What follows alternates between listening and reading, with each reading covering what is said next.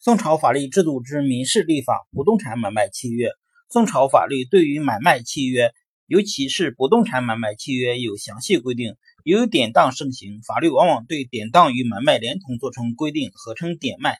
民间也因此往往将两者混用，未将典当与买卖区分开来，一般称典当为活卖，称买卖为绝卖、永卖、断卖。不动产买卖契约的成立要件有如下几项：首先，先万亲邻。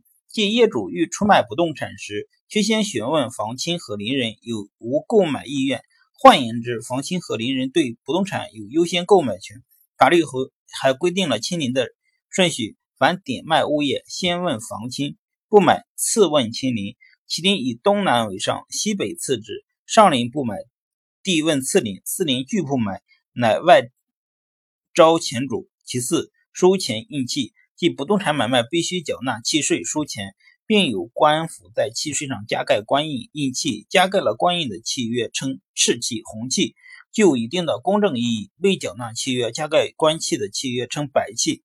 再次，过割赋税，即在买卖田宅的同时，必须将附着其上的赋税义务转移给新业主。最后，原主离业，即转移标的的实际占有，卖方需脱离产业，不动产买卖契约才最终成立。以上四个要件成为后世不动产买卖契约的基本内容。点卖契约，点卖契约是一种附有回收条件的特殊类型的买卖契约。点卖行为需采用加画齐缝记号的副本书面契约形式，其成立要件与买卖契约一样，即先问亲邻、收钱印契、过割赋税、原主离业。除了上述要件所包含的权利外，业主的权利还有得到前主给付的点价。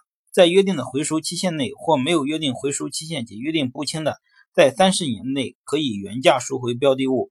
前主的权利则包括契约期限内标的物的使用收益权，对于标的物的优先购买权，代赎期内的转点权，代赎期业主不行使回收权时取得标的的所有权。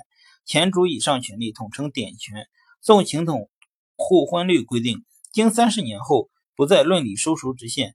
为了保护点犬人的权利，严禁一物两点。若有重复点卖者，业主、中人、邻人，并契上署名者，各计所期以前数准盗罪盗论，并须将钱退还点主。此外，反点买产业，需家长和买主当面数押契切契帖，非又不得专擅点卖，或为属孙长姓名，否则依法中断。财产继承。宋朝采用唐朝的继承制度，由于商品经济和私有财产权观念的发展，财产继承的规定也更加完备，形成了一般财产继承、遗嘱继承、户籍财产继承、死亡客商财产继承比较复杂的继承制度。宋朝除沿用家产的兄弟均分之外，允许再世女享有兄弟继承财产权的一半，同时承认了遗父子与亲生子享有同样的继承权。南宋又规定了绝户财产继承的办法，绝户是指。无男性继承继人，绝户立继有两种方式：凡夫亡而妻在，立继从妻，称立继；凡夫妻俱亡，立继从其尊长，称命继。继子与绝户之女同享继承权。